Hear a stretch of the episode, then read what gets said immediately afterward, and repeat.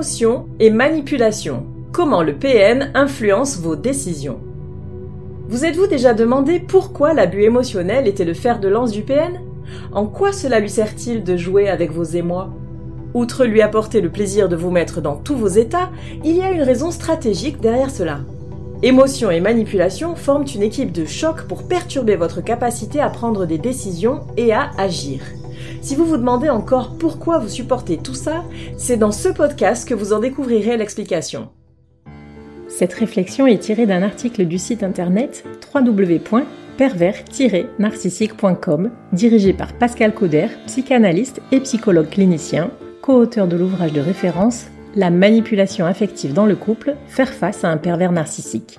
Depuis plus de 30 ans, Pascal Couder et son équipe de thérapeutes spécialistes des questions autour de la manipulation sentimentale prennent en charge les victimes de PN francophones partout dans le monde grâce à la vidéoconsultation.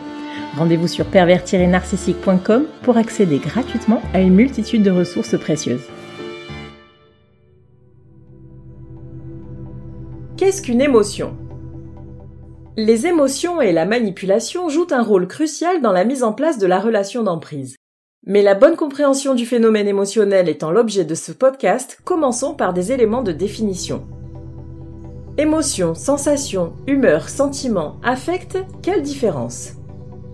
Dans le langage courant, les termes d'émotion, d'affect, d'humeur, de sensation ou de sentiment sont fréquemment utilisés comme tous synonymes entre eux.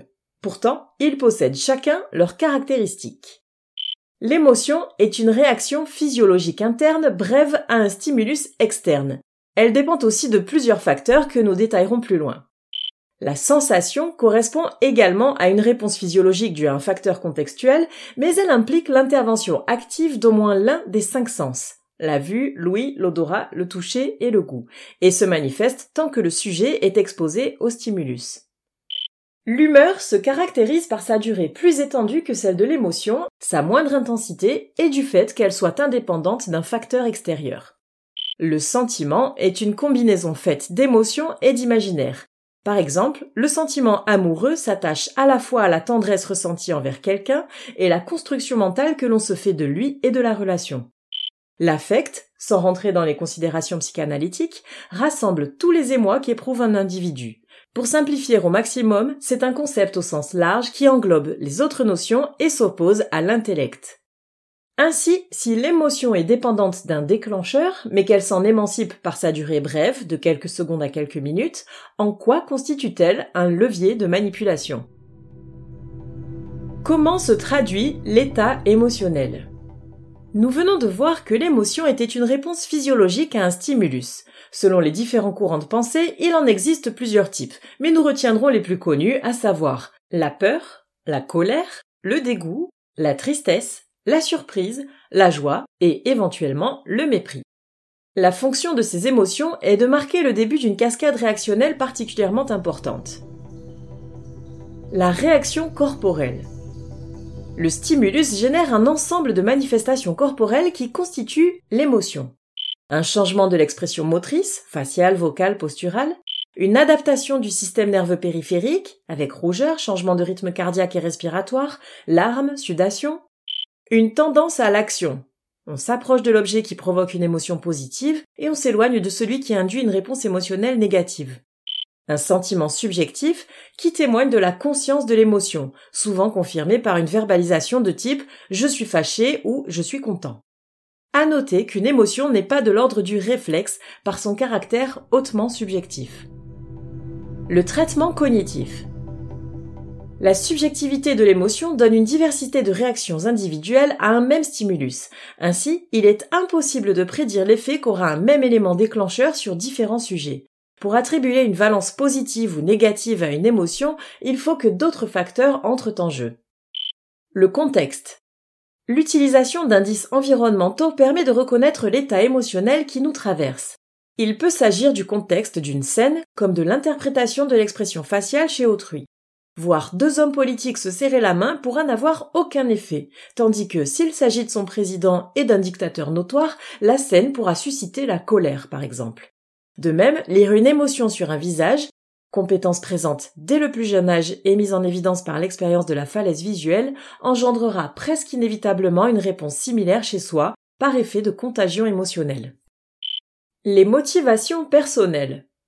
Un autre facteur déterminant pour décider si nous devons ressentir par exemple de la joie ou de la colère face à une situation correspond à nos motivations propres et à notre implication.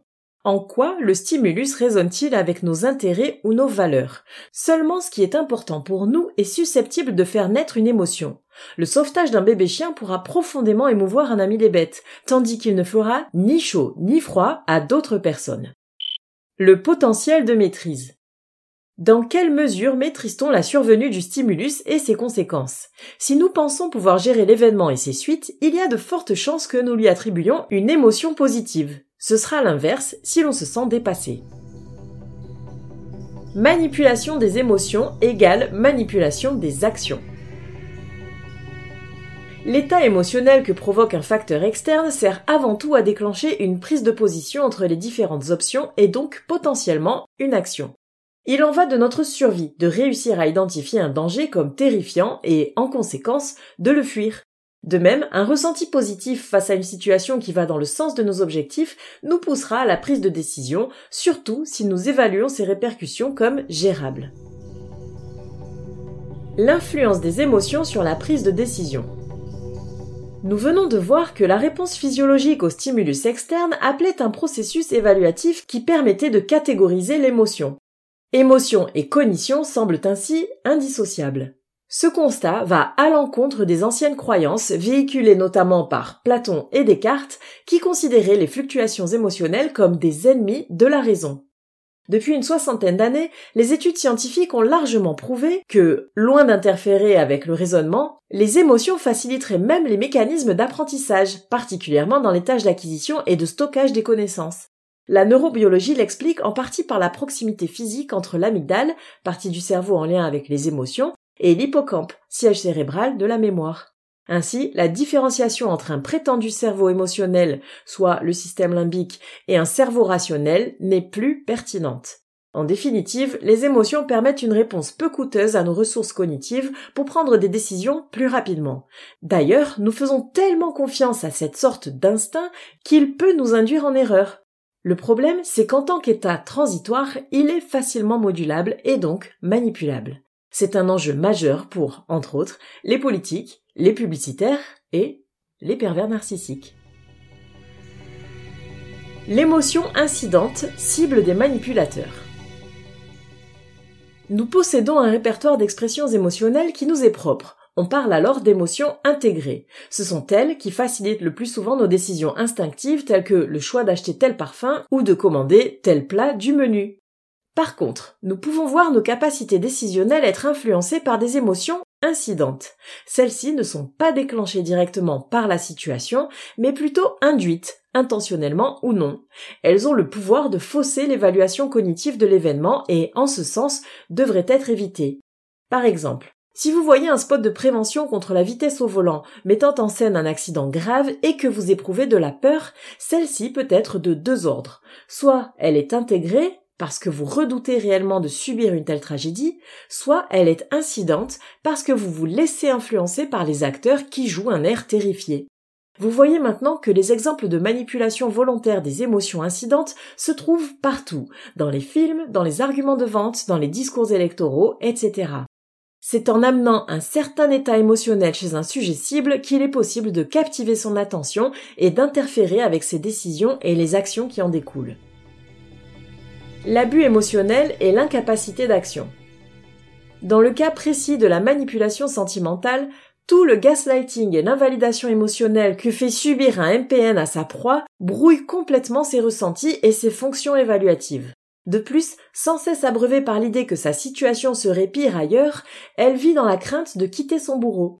Il est d'ailleurs scientifiquement prouvé que l'émotion de peur entraînait la tendance à écarter les options risquées, telles qu'affronter l'inconnu d'une nouvelle vie loin de lui. Ainsi, vous voyez bien en quoi instiller un état permanent d'inquiétude donne au pervers narcissique tant de pouvoir.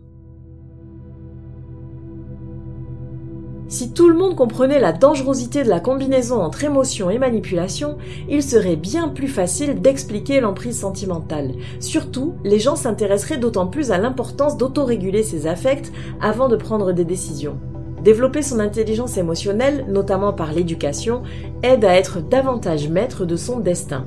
Reconnaître et apprivoiser ses émois est d'ailleurs l'un des grands bénéfices de la psychothérapie.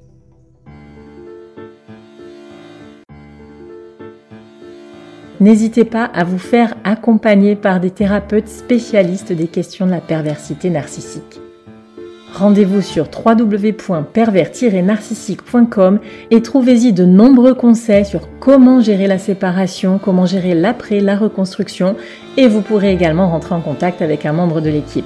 Ne restez pas seul. Merci d'avoir écouté ce podcast. Rendez-vous très prochainement pour un nouvel épisode. N'hésitez pas à vous abonner pour ne rien manquer des prochaines publications. À très bientôt.